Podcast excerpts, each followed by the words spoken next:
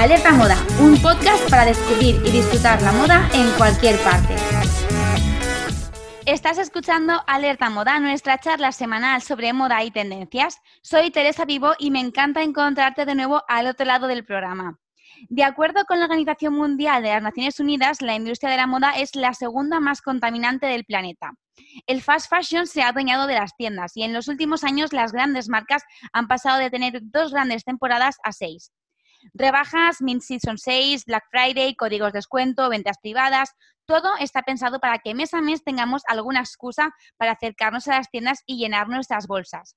Compramos de media un 60% más de ropa que hace una década, pero en realidad solo utilizamos las prendas 10 veces antes de tirarlas. Y todo esto alimenta una industria que arroja unos datos preocupantes en cuanto a la explotación de recursos.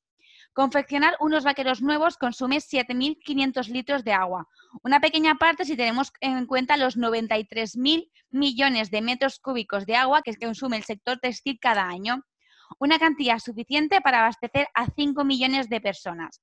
La producción de moda produce el 8% de los gases de efecto invernadero y cada segundo se entierra o quema una cantidad de textiles equivalente a un camión de basura. A pesar de que es muy difícil no entrar en el juego de la industria, la ONU también arroja datos esperanzadores en cuanto a los hábitos de consumo de las generaciones más jóvenes. Y parte de ese cambio de tendencia es gracias a los nuevos creadores. El upcycling o suprarreciclaje es una de las técnicas que nos ayudan a rescatar prendas o materiales y nos permiten tener piezas únicas con personalidad y sobre todo sostenibles. Para hablarnos de esta técnica y de la importancia de la moda sostenible, hoy se ha acercado a Alerta Moda la diseñadora María Fernández Huedo. Bienvenida, María. Buenos días, ¿qué tal? Muy bien, María. Bueno, muchas gracias por, venir a contarnos bueno, pues la importancia de lo que es la moda sostenible dentro de, dentro de nuestro mundo y dentro de nuestra forma de consumo. Yo creo, María, supongo que cuando empezaste tú a estudiar moda, a lo mejor no había tanta sensibilización en este aspecto. ¿Por qué decidiste estudiar moda? Pues mira, yo la verdad que mi primer contacto con la moda, eh, más que con la moda como se entiende de diseños y demás, es con el tema de la costura específicamente, porque pasa un montón de tardes con mi abuela y ella siempre le ha gustado. Y, y, nada, la verdad es que me empecé a interesar y recuerdo mis primeras creaciones que eran los típicos broches de fieltro, todo a mano, claro, no tenía máquina de coser.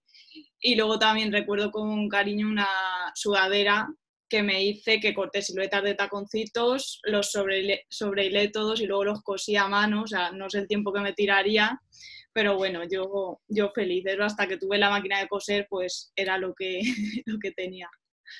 Y, y nada, ya luego eh, sí que es verdad que cuando entré al instituto me rondaba la idea de estudiar moda, pero es verdad que al igual que otras carreras relacionadas con las artes, ni la gente te anima y también lo típico de que tú por presión social y tal creo que es como que no lo ves como algo factible.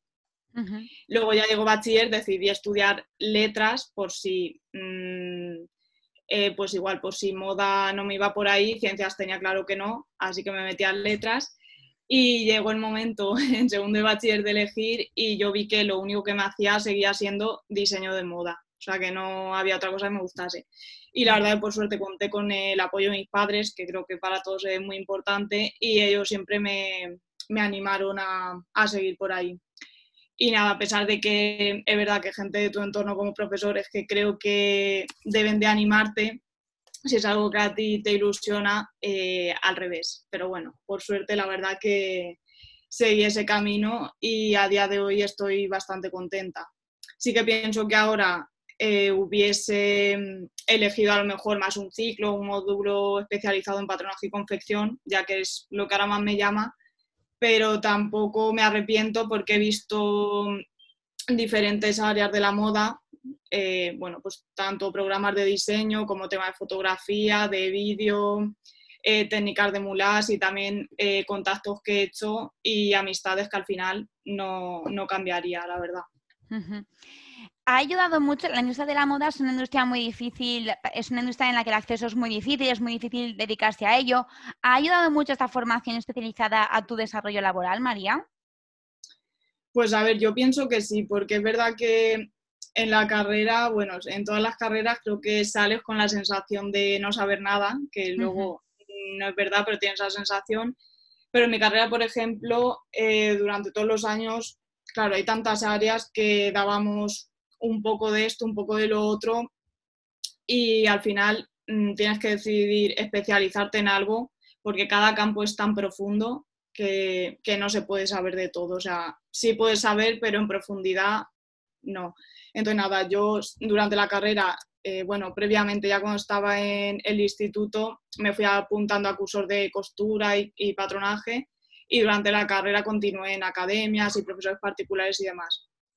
Y la verdad es que sí que me ha ayudado porque incluso dentro de mi campo, que es solo patronaje y confección, eh, hay una gran amplitud. O sea, es que te puedes dedicar a lencería, a um, ropa de deporte, eh, de ceremonia, o sea, hay un montón de campos, incluso te puedes tirar toda la vida intentando perfeccionar un traje de baño o un abrigo, o sea, una sola prenda. Entonces sí que creo que es importante el especializarse. Y María, tú que venías un poco de casa ya, pues bueno, con esos saberes que supongo que te transmitió tu, abuela cuando empezaste a coser, ¿qué importancia, ¿qué importancia tiene en tu día a día o cómo se conjuga en tu día a día el aprendizaje más técnico y académico que has tenido en tus años de, universidad y todo lo que te enseñó tu abuela, todo eso que llevabas ya aprendido de casa, de esas eh, cositas a mano que hacías de, pequeña? Pues a ver, eh, por una parte, claro, mi abuela al final venía de un tiempo de hace, o sea, cuando ella empezó se hacían las cosas de una forma, con unas técnicas determinadas y yo cuando empecé pues las aplicaba conforme ella me decía, pero sí que es verdad que luego en la universidad o en academias al final ha avanzado mucho las técnicas y a lo mejor me enseñaban otras formas más rápidas de hacerlo y no quería decir que estuviese peor. Entonces, por ejemplo, ya el tema de sobre hilar o hilvanar, eh, yo lo sustituía esos silvanes por unos alfileres al coser o incluso ni alfiler directamente a la máquina y por ejemplo ella yo se lo cuento y eso le parece como que no puede ser o el tema de la técnica del moulage o modelaje que es eh, sobre el maniquí directamente tratar la tela y crear la prenda y yo me acuerdo una vez se lo contaba y le decía sí abuela primero ponemos la tela sobre el maniquí, creamos el diseño y ese es el proceso inverso. Luego lo quitas todo y de ahí sacas el patrón. Y ella me acuerdo que decía, pero eso, eso es imposible, o sea, no, no puede hacerse. Entonces, la verdad es que uso ambas cosas, depende de, de lo que mejor me venga. Bueno, eh, María, tú la verdad es que ahora mismo estás en un proyecto sobre sostenibilidad, estás, en un proyecto, tu proyecto de moda está muy ligado a la sostenibilidad y al medio ambiente. Cuando oyes las cifras que arroja la industria de la moda anualmente en cuanto a emisiones de gases, eh, gasto de agua, contaminación, ¿qué sientes? Pues siento la verdad, eh, o sea, angustia, ¿no? Y yo creo que impotencia, como todos los que estamos en este campo, y, no sé si a veces me he empezado a, empiezas a pensar mucho y ves que a lo mejor no estás haciendo suficiente por, por ser más sostenible. O sea, siempre se puede hacer más, ¿no? Pero es verdad que es muy complicado porque eh, eh, la sociedad que te rodea o digamos los patrones de consumo que hay todo no te ayuda siempre puedes buscar alternativas, pero a veces no, es tan fácil y también es fácil dejarse llevar por, la sociedad. O sea que, si te genera angustia, pero al final es eh, pensar también si has hecho cambios o qué cambios puedes hacer y poco a poco eh, hacerlos y pensar que siempre mejor será ese cambio que lo que has estado haciendo hasta ahora, que seguro que algo hace, aunque sea poco. Cuando supiste acerca de la moda sostenible? ¿Cómo está influyendo este concepto en tu vida, en tu filosofía de vida? Pues mira, eh, lo conocí a mitad de carrera, no exactamente en qué asignatura, pero bueno, ya empezamos a hablar del tema de la moda sostenible y no me lo había planteado hasta ahora y me pareció súper interesante. Y ya por mi cuenta pues empecé a investigar acerca de tejidos, eh, tipos de hilo que había Luego también relacionado con esto, pues el tema de los proveedores, que es verdad que entonces, que bueno, ahora hace cuatro años no había a lo mejor en España tantos proveedores y era la dificultad de, bueno, tanto de que no tocan la tela porque no hay tiendas físicas y también pues gastos a lo mejor de transporte y demás. Pero sí que es verdad que hoy en día eh, se han multiplicado bastante y en España sí que hay bastantes opciones de, de proveedores. Y luego, aparte de indagar en tejidos, eh, pues me encontré con técnicas que había que lo que intentaban era reducir los desechos o la merma que se produce de tejido en, en, la industria, como son las técnicas Zero Waste, que como el nombre indica son cero residuos, e intentan aprovechar al máximo eh, la cantidad de tela. Entonces, eh, modifican a lo mejor los patrones o intentan encajarlos de forma que no se produzcan residuos o la menor cantidad posible que realmente es complicado porque por la forma que tienen los patrones es muy difícil que, encajen, o sea, porque al final no son un puzzle. Y bueno, y realmente esta técnica también eh, encontré que es un, como un modo de vida de mucha gente, de cero residuos, intentar producir eh, la menor cantidad de plástico posible, por ejemplo. Y luego también, por ejemplo, em, eh, pensé a ver cómo podía yo en el mundo de la moda ser más sostenible, que es, como has dicho tú, de bueno, la segunda más contaminante, o sea, cómo podía cambiar yo mi consumo.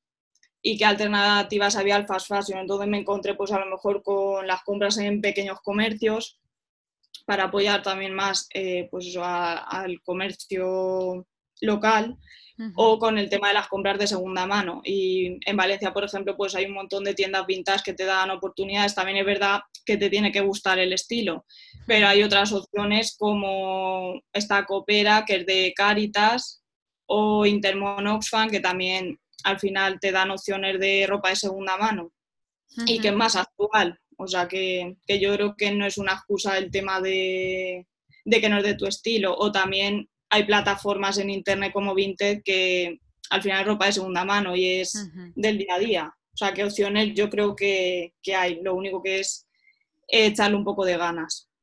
Bueno, María, luego nos contarás también un poco tu recorrido de compras de segunda mano, porque yo soy muy fan de las tiendas de segunda mano cada vez más y seguro que mucha gente que nos escucha también, así que después nos harás un recorridito por tus favoritas. Ahora lo que quiero saber es eh, cómo empiezas tu proyecto dedicado a la moda sostenible, cuando ya decides que, esa, que ese sentimiento de responsabilidad tiene que pasar también algo a lo que tú te dediques, a que sea tu profesión. Vale, pues yo mi trabajo final ya lo orienté al tema de, la moda sostenible y en principio iba a ser una marca tanto de patronaje cero residuos de la técnica que he comentado antes y al final se quedó simplemente en el uso de, tejidos sostenibles, de algodón orgánico y, todo eso.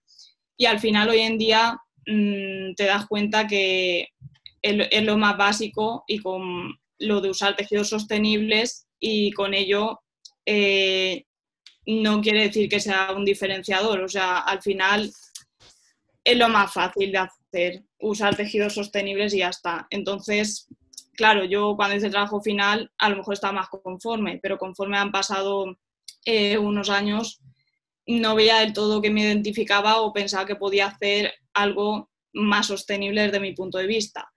Y como ya me había metido en todo el tema de, de comprar ropa de segunda mano y sí que es verdad que mucha, mucha ropa la arreglaba para que se ajustase más a mi talla y demás, pues decidí que podría eh, crear una colección de upcycling que la, bueno, estoy aún con ella en proceso y la, la he hecho a partir de camisas, la estoy creando a partir de, de camisas. Cuéntanos, María, porque el término upcycling es un término que, ha, aparecido, ha surgido hace poco. ¿Qué es el upcycling, este reciclaje en español y qué posibilidades nos da? Pues el upcycling consiste básicamente en coger una prenda ya hecha y transformarla eh, de forma que le demos un mayor valor o transformarla en otra que tenga más valor para, para nosotros al final, que lo mismo de una, un vaquero que no te pones lo transformes en una falda y al final mm, consigas ponértelo. O sea, al final es dar una segunda vida a la prenda. y, y, vale, de la cycling, sobre todo, yo creo que la gente este término lo suele asociar más a un estilo informal de ropa, creo, más de mercadillos artesanales y demás. Pero yo lo que intento con el proyecto es enseñarles que no siempre tiene que ser ese estilo, que puedes tener prendas que te pongas en el día a día o incluso en eventos. O sea, porque tú puedes coger un vestido de seda y ya simplemente por ser tejido de seda seguramente la prenda pueda ser de arreglar y lo puedes transformar en otro diferente acoplado a tu estilo y a tu talla y que puedas llevar perfectamente a una boda. O sea, que la gente no se quede con, el concepto de que es algo, mm, no sé, tirado, de que no, de que no puedes llevar un estilo elegante con ello. Bueno, María, ¿cuál es el proceso de creación de tus piezas upcycling? ¿Cómo las vas componiendo? ¿Cómo van transformándose, cogiendo forma? Vale, pues mira, por ejemplo, eh, bueno, voy a empezar con, el tema de esta colección que estoy tratando. Entonces, eh, yo lo primero que hice con esta colección, o sea, iba trabajando un poco el tema de la inspiración, aunque no tenía tampoco una inspiración concreta. Y eh, lo primero fue la búsqueda de las prendas que yo iba a transformar, que realmente me costó, mm, no sé, puede que unos dos meses, no recuerdo bien, que es bueno, bastante tiempo para la inmediatez a la que estamos ahora acostumbrados de mm, voy a una tienda, compro y ya lo tengo, o de una colección normal en la que tú vas a por los tejidos y ya los tienes, o si te falta luego tejido, vuelves. Entonces, en el upcycling es un proceso diferente. Y yo me tiré mucho tiempo, pero al final eh, quería encontrar unas prendas que realmente me gustasen y que al tenerlas en la colección eh, estuviese contenta con ellas. Entonces me he tirado pues a lo mejor en Vinted varios días eh, buscando cosas que me gustasen y, a lo mejor era muy puntual lo que encontraba que, que me gustaba. O me recorría también eso, tiendas por, de Valencia de segunda mano, por el Carmen y demás, y, nada, y al final me hice con unas cuantas camisas que de verdad me gustaron y decidí empezar. Tampoco quería hacerme con 20 y, y luego a lo mejor no tener nada. De hecho, es que la que tengo la tengo a medias y tengo como 6 o 7 camisas. Entonces dije, voy a parar porque al final te va gustando un montón de cosas y en algún momento hay que parar. Y nada, ya una vez las tengo, eh, lo que hago es plantear el posibilidades que pueden tener los diseños eh, porque creo que en, en upcycling es muy importante, ya que mm, si le haces un corte a la prenda, pues mm, eso tiene difícil solución, no puedes ir a por más tela para cortar otra pieza, entonces es muy importante lo de plantearlo, que igualmente ya tienes que ir con la idea de que puede que sufra cambios el diseño, o bien porque por otra vez que lo puedes mejorar de otra forma, o bien porque te has equivocado y tienes que mm, pensar o rediseñar otra vez. Entonces yo lo que hago, tanto bocetos como cojo la propia prenda que voy a transformar o retales y voy probando opciones en el maniquí y haciendo fotos. Y, entonces luego ya decido también teniendo en cuenta las medidas de la prenda y demás. O sea, que a veces lleva más tiempo planificar el diseño para que luego te salga lo más ajustado posible a lo que quieres que, que luego realizarlo. Y, nada, eso aparte de fotos, también me gusta mucho grabar el proceso porque me gusta verlo y, por ejemplo, en cuarentena, la verdad que como he estado todo el tiempo en casa, en Instagram lo tenía súper activo con el tema de los procesos y también yo creo que es lo que a la gente más le gusta. Y también me gusta hacerlo para que la gente sea consciente, que aún así es complicado, pero de todo el proceso que lleva detrás una prenda, que no es llegar y ya está. Y más este tipo que mucho prueba-error, y demás, o sea, también para concienciar a, la gente. Claro, es verdad que ahora, eh, como hemos hablado, hay una explosión de tiendas vintage, de boutiques vintage y todo, y que las prendas de segunda mano están cogiendo como más valor, ¿no? Las estamos empezando a valorar y estamos empezando a ver su potencial. Es muy fácil acceder a este tipo de prendas, pero yo creo que lo difícil es transformarlas o lo difícil es reinterpretarlas, sobre todo para alguien que no tiene formación en moda. ¿Qué consejo le das tú a alguien que se esté iniciando en esto de las transformaciones, que a lo mejor no las quiere hacer a nivel profesional, pero sí que se quiera hacer alguna compostura, alguna arreglo, una prenda de segunda mano? ¿Qué puede hacer para intervenir las piezas de manera efectiva, sin tener que, sin tener que, hacer un proceso demasiado arriesgado o, o sin destrozar la prenda? Vale, pues por ejemplo, bueno, el tema de planificar que he dicho, eh, luego, en vez de cortar la prenda, pues ver si puede descoser las costuras, porque en caso de que esté mal puede rectificar y volver a dejar la prenda como está. Y al no tener conocimientos de patronaje, yo creo que lo más fácil es jugar sobre el propio cuerpo o sobre el cuerpo de la persona a la que se lo vayas a hacer e ir ajustando la prenda. Y yo, de hecho, es lo que hago mucho mediante ese proceso que es el mulás y, sin patrón. Y es lo más fácil. Y también que, vaya de proyectos más sencillitos, por ejemplo, el típico que hay de convertir un pantalón en una falda, que es después de dos posturas y costuras. Y luego ya vaya a proyectos más ambiciosos también, porque si no, al final se va, se va a desmotivar. Sí, eso es verdad. Tú das, aparte de, diseñar tus, propias colecciones, María, tú también das clase a gente que quiere aprender costura y quiere aprender a, bueno, a manejar con la aguja. Exacto, sí. Doy sobre todo clases de costura y ya más recientemente he dado de patronaje. Y en el futuro, bueno, pues me gustaría más orientarme a dar de, de cycling, especializarme en esa parte. Bueno, parece que las grandes firmas y empresas textiles, no solamente marcas, sino ya empresas que se dedican a lo mejor a la confección de, tejido, quieren avanzar o están avanzando en la carrera por conseguir materiales y sobre todo procesos sostenibles para crear moda sostenible y que todo este fast fashion pues sea lo, lo más respetuoso con el planeta. Mm, es una industria que la verdad es que parece que avanza muy rápido. Todos los años hay novedades, todos los años hay marcas nuevas y elementos nuevos eh, relacionados con la sostenibilidad y con tejidos reciclados, pero para estar al día de todo esto y para de verdad saber cómo utilizarlos, supongo que es primordial y es fundamental que los diseñadores os estéis formando continuamente y sigáis aprendiendo. Exacto. O sea, al final el tema de la sostenibilidad no es que sea nuevo, en España sí que es más reciente, pero es algo en lo que día a día se van haciendo cambios y yo día a día voy viendo noticias que la verdad es que es muy complicado de, estar actualizado o salen eh, nuevos tejidos eh, como, se han visto a partir de plantas y demás, pero claro, eh, tejidos nuevos, sí, innovadores, que son más sostenibles, pero luego a nivel de empresa hay que pensar la rentabilidad porque suelen ser tejidos caros, entonces es complicado. Pero bueno, al, al final hay muchos factores también hay que tener en cuenta, por ejemplo, si tu proveedor, si a lo mejor te renta más, eh, en vez de que sea de Alemania, que sea de la tienda de al lado, porque emite al final menos, menos emisiones y es más sostenible, o sea, siendo una empresa pequeña ya puedes hacer esos pequeños cambios de pensar en esas cosas. Claro.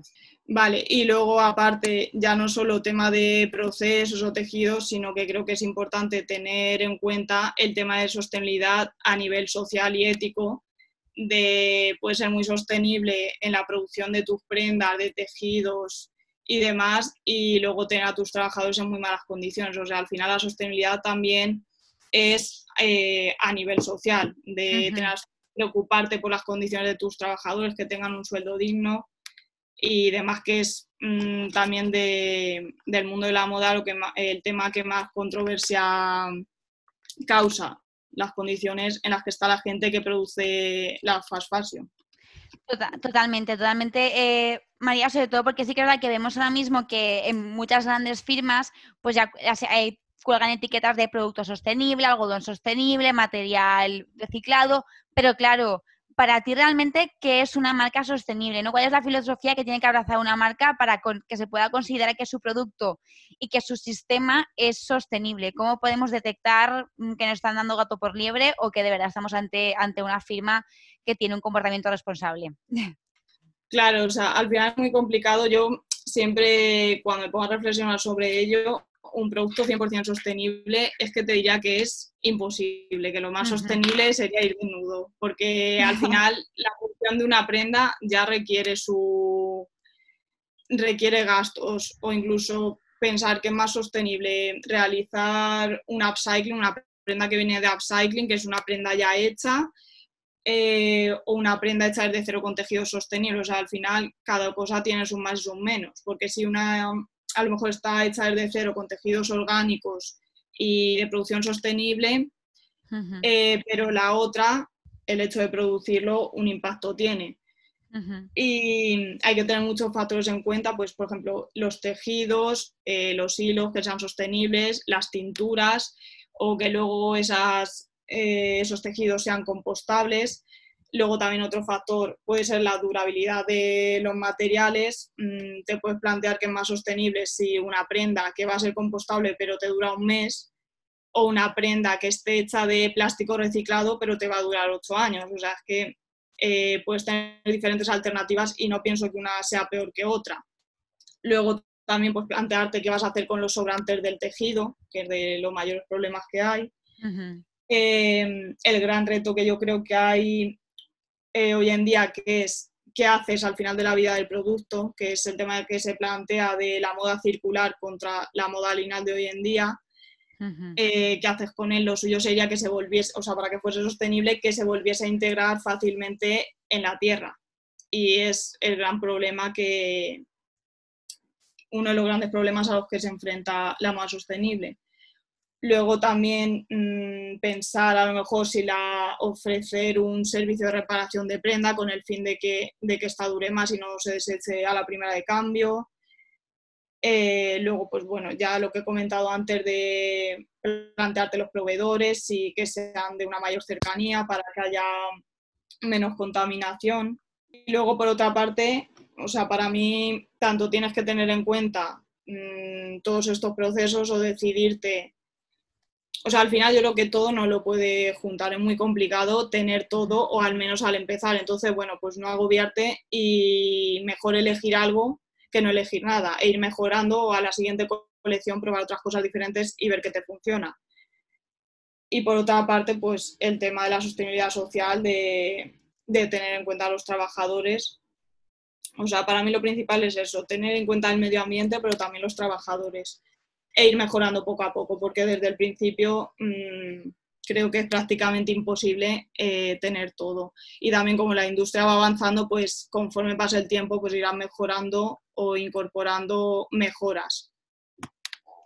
¿Es que estamos más concienciados a nivel de consumo eh, medioambientalmente? ¿Sabes que hay una, demanda creciente de productos sostenibles o de prendas con materiales alternativos, incluso de prendas low cost, de prendas de segunda mano, de prendas recicladas? A ver, yo creo que sí que, ha habido un cambio.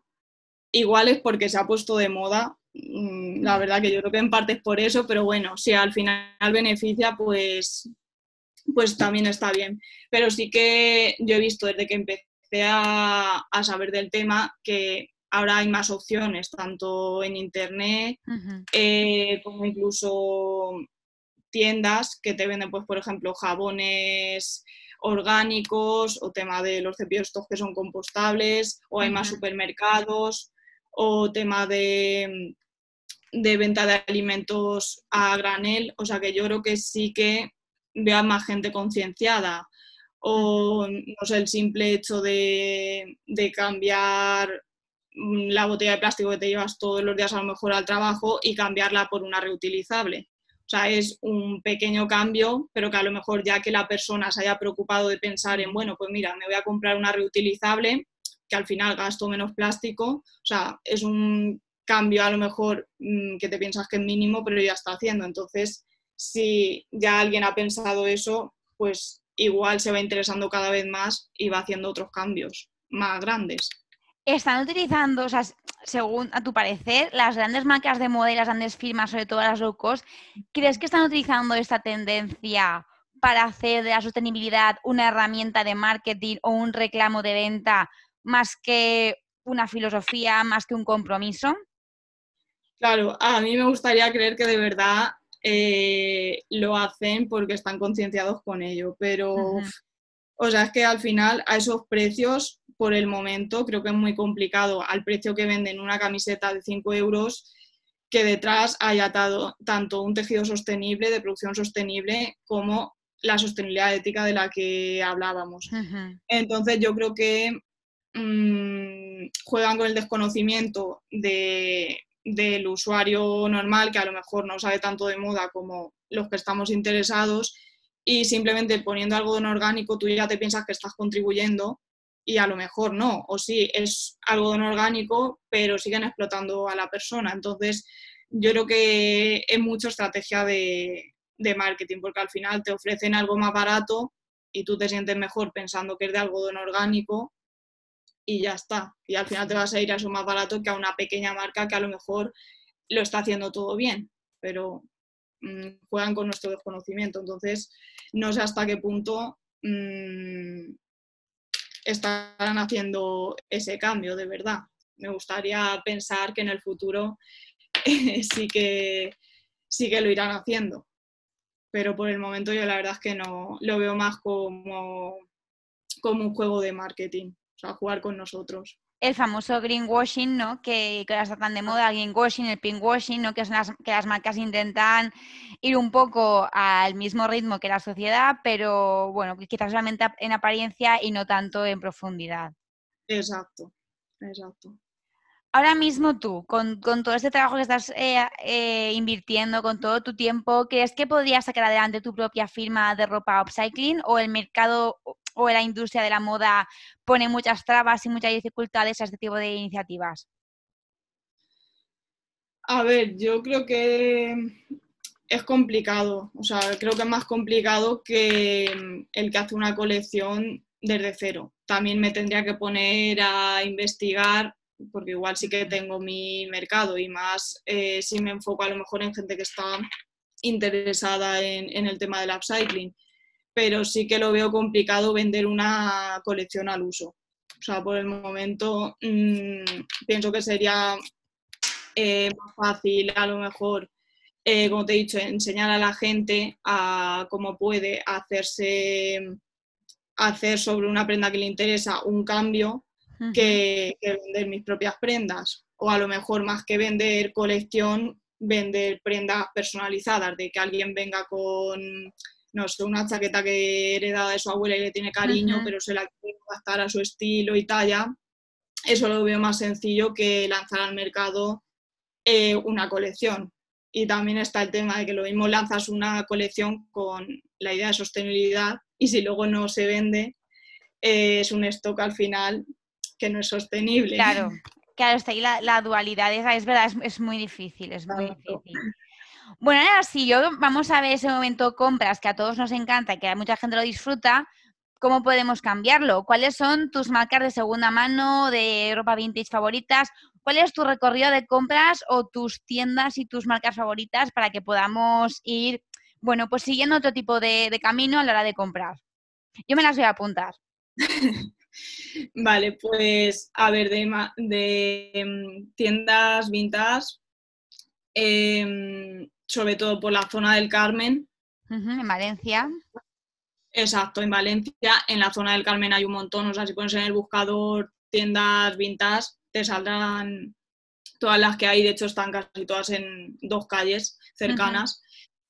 Y, por ejemplo, en una que, que, suelo comprar bastante de vaqueros Levis o que he cogido camisas para la colección, se llama Clot Vintage. Luego hay otra que también me encontré en Barcelona, creo que tiene varias, que esa está por la zona de Ruzafa, eh, que se llama Flamingo Vintage Kilo, que ahí lo que haces es comprar las prendas eh, por peso, o sea, en función a su peso. Y luego hay, o sea, hay más cercanas a esa, o sea, sobre todo Ruzafa y el Carmen, es que no es el nombre concreto. Y eso, eso es más un estilo vintage. Luego también eh, prendas más del día a día, nos podemos encontrar con la tienda Coopera, que es eh, de Caritas, y con la de Intermon Oxfam. O sea que es ropa más, más actual. Sí, más de, pues de segunda mano, pero más de, si no quieres a lo mejor una prenda tan especial que es algo que te puedas poner en tu día a día y a lo mejor incluso que no quieres intervenir, puedes, puedes acudir a, estas marcas. Y nos habla también de, de Vinted estás a favor de este tipo de plataformas de compra-venta de ropa, de intercambio, de todo. Sí, yo, la verdad es que mm, pienso que es otra forma también de, comprar mm, cosas actuales que necesito, o sea, por ejemplo, ya no ropa, sino bolsos que yo me he encontrado que están en súper buen estado. Eh, y, por ejemplo, de cuero que me he encontrado bolsos vintage que a lo mejor te cuestan 20 euros y lo vemos en una tienda normal, uno de plástico, eh, una tienda fast fashion, quiero decir, sí. Eh, te cuesta 40 euros. Al final mm, compras el de cuero de segunda mano más barato y mucho mejor que, el otro que es nuevo y al final se te va... Claro. Tiene, o sea, su vida útil seguramente sea menor.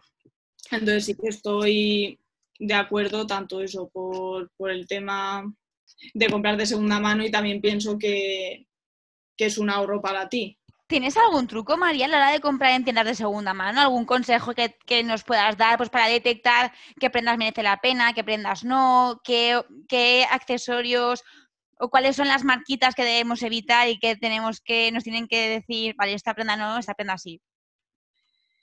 A ver, lo primero es ir con tiempo y con paciencia, porque claro, al final no es como una tienda al uso en la que tienes de una misma prenda tallas y colores para elegir. Entonces eh, tienes que ir con paciencia y con tranquilidad y tomártelo como un juego de ir mirando prenda a prenda, la talla, el estilo y todo se te acopla.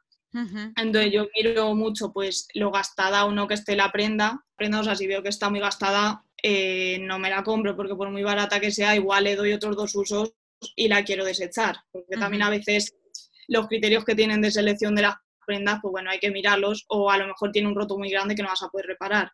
Entonces también otro factor es ese, si tú sabes coser eh, y ves que a lo mejor te está un pelín ancha, pero estrechándole un poquito te la puedes acoplar, pues te la compras. Entonces también mucho el tema es si tú sabes reparar y si no sabes repararla, pues si a la primera vez que no te acopla o el estilo o la talla, pues mejor dejarla estar y ya está, porque si no al final terminará estando en tu armario y no, la vas a usar.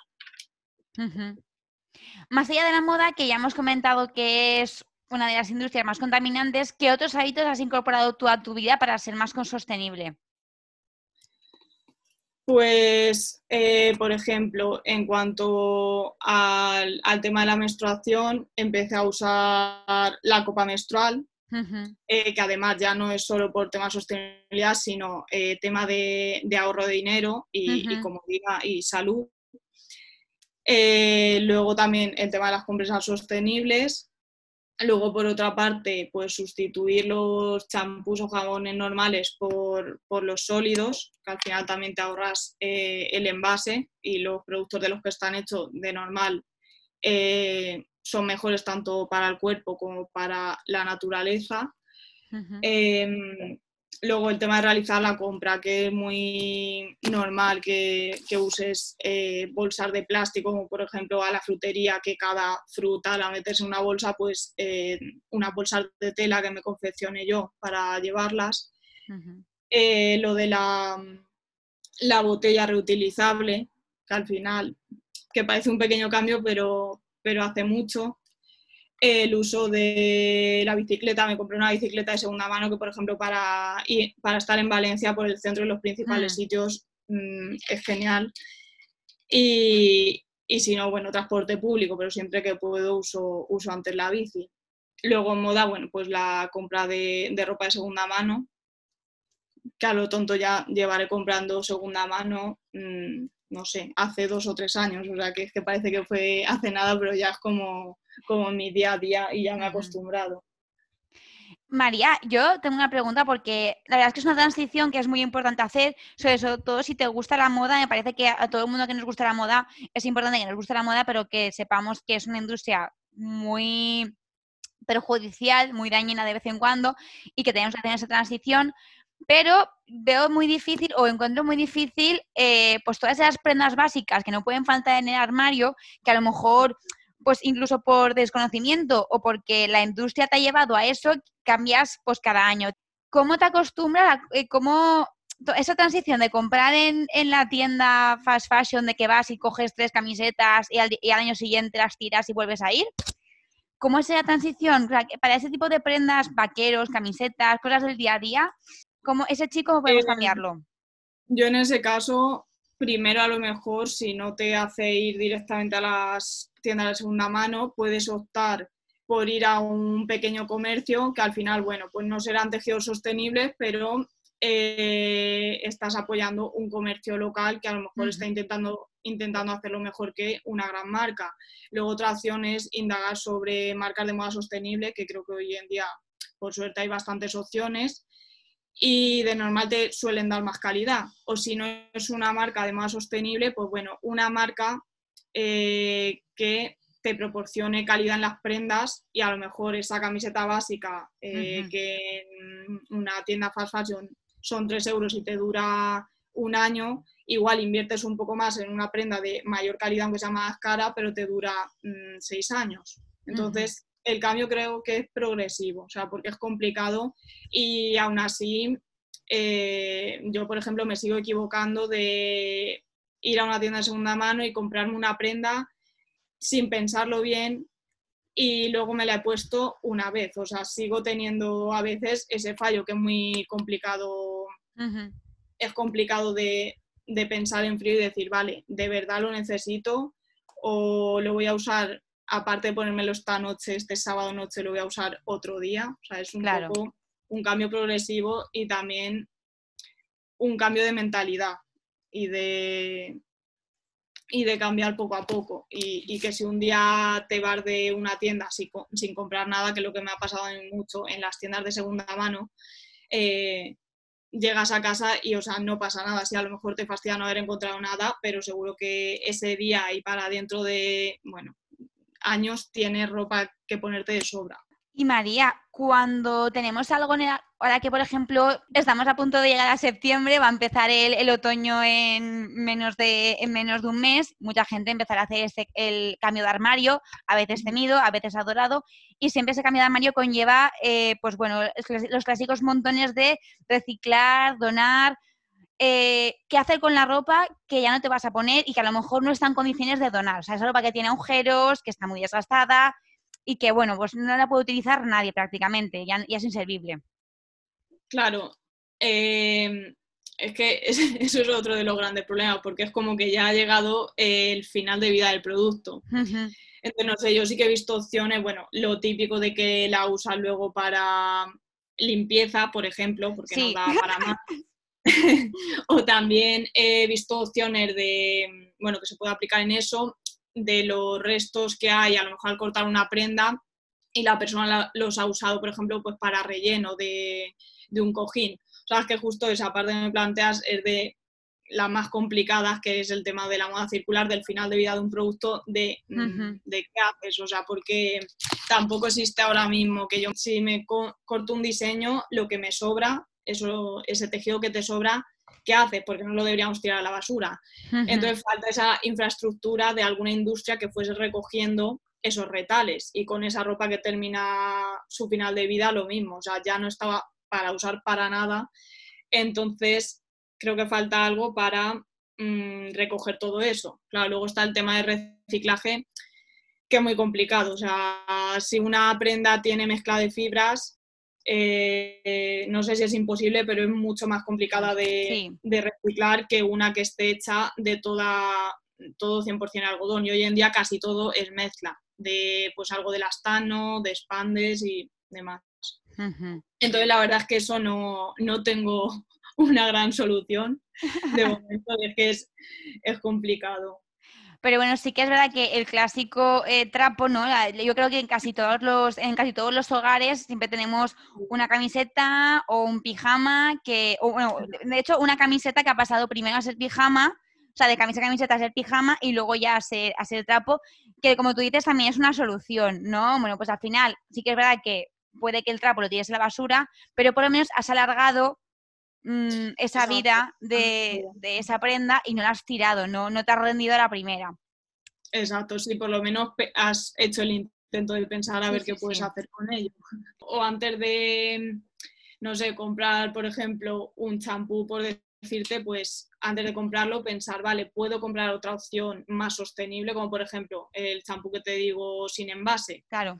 Es mucho de el previo, de antes de la compra, pensar eh, qué va a pasar al final de vida del producto. Pues eso, en vez de cuando lo termines tienes el envase y no sabes qué hacer con él y va directamente al reciclaje, pues a lo mejor si lo piensas antes de la compra y dices, vale, pues me compro este champú o jabón sólido, que al final de vida del producto será nada, o sea, porque se habrá deshecho, digamos. Claro. Y es muy importante para esta concienciación eh, las redes sociales. Ya nos has contado que en Instagram este, esta temporada, esta cuarentena, has estado muy activa, pues viendo que la gente ponga en valor eh, las prendas eh, realizadas con, pues, mediante upcycling, el valor de las prendas de segunda mano. Eres muy activa en Instagram. ¿Qué te dan las redes sociales a nivel como creadora? ¿Qué te dan las redes sociales que te aportan? Pues al final me aportan mucho una comunidad de gente que tiene unos valores igual que los míos y al final no te sientes tan sola en este tema, ¿no? Que a veces parece que vas eh, a contracorriente. Y me he encontrado, o sea, he conocido a gente muy interesante que al final hablar de, pues, de temas de diseño, de patronaje, de confección, y con la que, bueno, luego no sabes si a lo mejor pues terminará en alguna colaboración o no, pero al final es por el placer de, de charlar. O por ejemplo, hace, hace poquito que me siguió una chica que yo vi que hacía también tema de upcycling y hacía montajes con diferentes eh, imágenes en Photoshop y demás y la verdad que el trabajo me pareció interesante. Y nada, le escribí simplemente para decirle, oye, me gusta mucho tu trabajo porque también creo que es algo muy importante y que te anima y que yo intento hacer al igual que eh, te gusta a ti que te lo hagan. Y al final, pues con esta muchacha he terminado de haciendo mm, Skype y hablando, bueno, pues un poco de todo, de temas que al final entre nosotras nos entendemos, de, de upcycling, de reciclaje y, y demás, y te sientes comprendido y un poco más arropado o recibes otros puntos de vista sobre un proyecto que tienes y que te puede, te puede aconsejar o nutrir y animarte también, porque al final te entiende. ¿Has pensado en, ir un pasito más, no? Y todo lo que haces por Instagram, pues a lo mejor eh, hacerlo también en otras plataformas, tipo YouTube o tipo eh, TikTok, que son plataformas muy visuales, que te ayudarían a lo mejor a poner pues, tutoriales o esas lecciones, hacerlas un poco más, pues, más largas y con un contenido bueno, pero al final con, todo lo que te ofrecen esas plataformas de vídeo. Sí, exacto. Lo pensé sobre todo, pues eso, en la cuarentena, que creo que ha dado mucho para reflexionar a mucha gente. Lo pensé porque todo lo que subía son historias mm, a Instagram, que al final, pues eso, dura un día y luego el resto de días la gente a lo mejor, si está interesada en ver lo que hago, no, no lo puede ver. Entonces, a través de un blog o un canal de YouTube, de YouTube eso queda registrado eh, para siempre, digamos.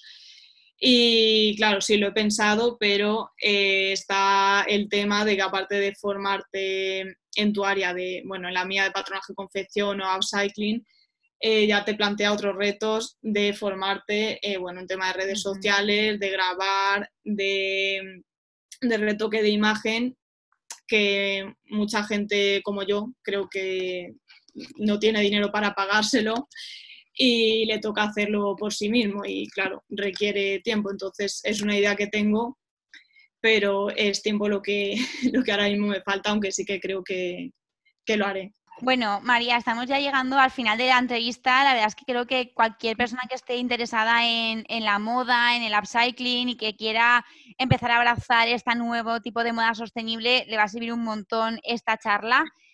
Eh, dinos estas redes sociales a través de las que podemos encontrarte para aprender un poquito más. Y cómo podemos también acceder a tu trabajo, a tus clases.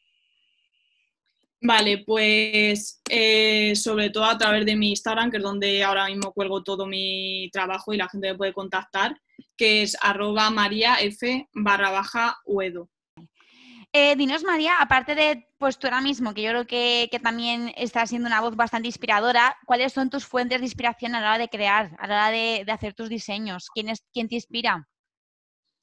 Vale, pues a ver, respecto a la inspiración, mm, no tengo una fuente concreta, o sea, me inspiro mucho, bueno, pues, por cosas que veo en, internet y, y, también realmente cualquier cosa me inspira. O sea, yo lo que sí que pienso es que siempre hay que estar eh, formándose o ser curioso de saber acerca de todo lo que te rodea, porque cualquier campo, campo te puede inspirar. O sea, no solo hace falta que te inspires en diseñadores de moda o campos más directos como historia del arte, sino que a lo mejor temas de arquitectura o incluso temas de ciencia, que en principio lo piensas y, y no te saldría nada, conforme vas adquiriendo más conocimientos. Eh, al final tienes más ideas o una base más sólida para dar a tu proyecto, cuanto más sepas. Entonces pienso que todos los campos pueden ser fuente de inspiración. ¿Y algún nombre propio así que te, que te inspire, que te, que te guste? Mm, sigo sobre todo a bastante, o sea, gente en canales de YouTube que cuentan pues eso, que siguen un modo de vida sostenible cuentan sus experiencias y te puedes aparte coger ideas o si quieres hacer esa transición de empezar en esa forma de vida, te facilitan un poco contando su día a día y te facilitan el dar ese paso, que sea más fácil. Entonces, por ejemplo, una chica que sigo, que me gusta mucho, es Elena HG, que se llama así en, en, Instagram y también tiene canal de YouTube. Y, eso, me gusta pues la cercanía que transmite, contando las cosas, la naturalidad y que de, verdad ves que, predica con el ejemplo, vamos. Y a nivel de sostenibilidad, eh, yo creo que seguro que, que, bueno, para formarte, incluso para aprender, has recurrido a un montón de documentales, series, películas, libros que hablen de este tema sobre la moda sostenible y además hay algunos que están muy al alcance de, nuestra mano, incluso en, grandes plataformas de streaming. ¿Tienes algunos títulos que te hayan marcado y que te hayan servido para, pues, para animar a seguir creciendo a nivel de, moda sostenible? Pues mira, eh, de los más famosos, eh, que es del programa Salvados, creo que se puede encontrar por internet, no lo sé, que se llama Fashion Victims, que lo vi hace ya tiempo, pero la verdad es que es bastante duro y, es, muy recomendable. Luego está el de True Cost, que no lo he visto, pero también es en esa línea y bueno, si buscas documentales fast fashion, o sea, hay un montón. El de True Cost creo que está, está en Netflix, si puede ser. Mm, puede ser.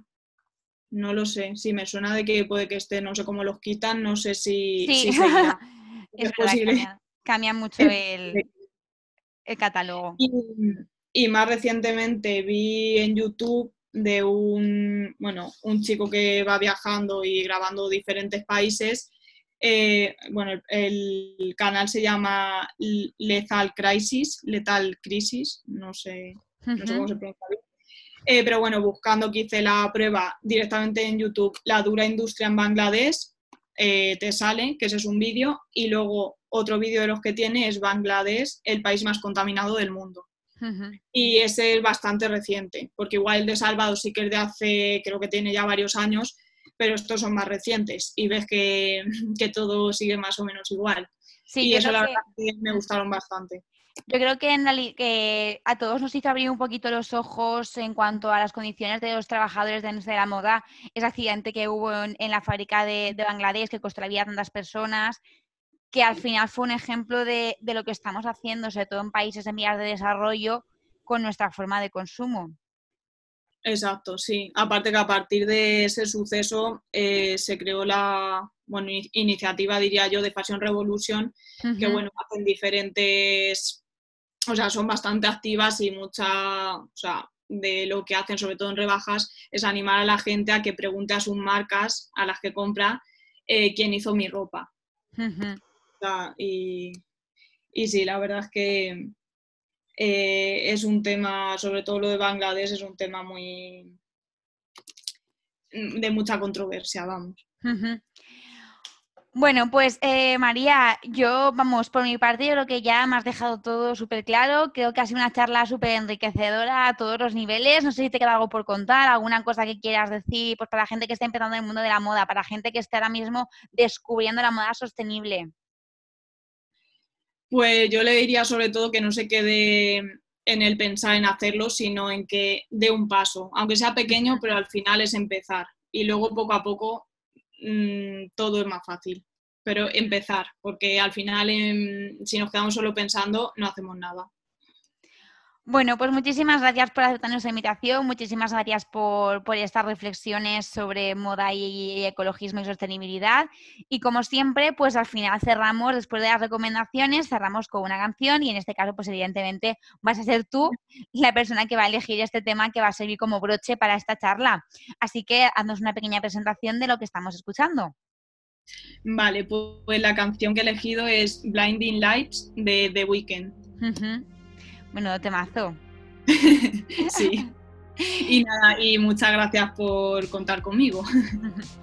Nada, gracias a ti, gracias por ese temazo de, cierre. Bueno, eh, recordaros que todas las recomendaciones que nos ha dado María, sus tiendas favoritas y los tips que, utiliza para comprar en tiendas de segunda mano, pues si queréis iniciaros en este arte de, las compras de segunda mano, todo lo tenéis en nuestro Instagram, alerta moda barra baja podcast. También nos podéis seguir en Twitter y en Facebook, pues para estar al tanto sobre todo de cuándo salen nuestros episodios, porque de ahí colgaremos los enlaces.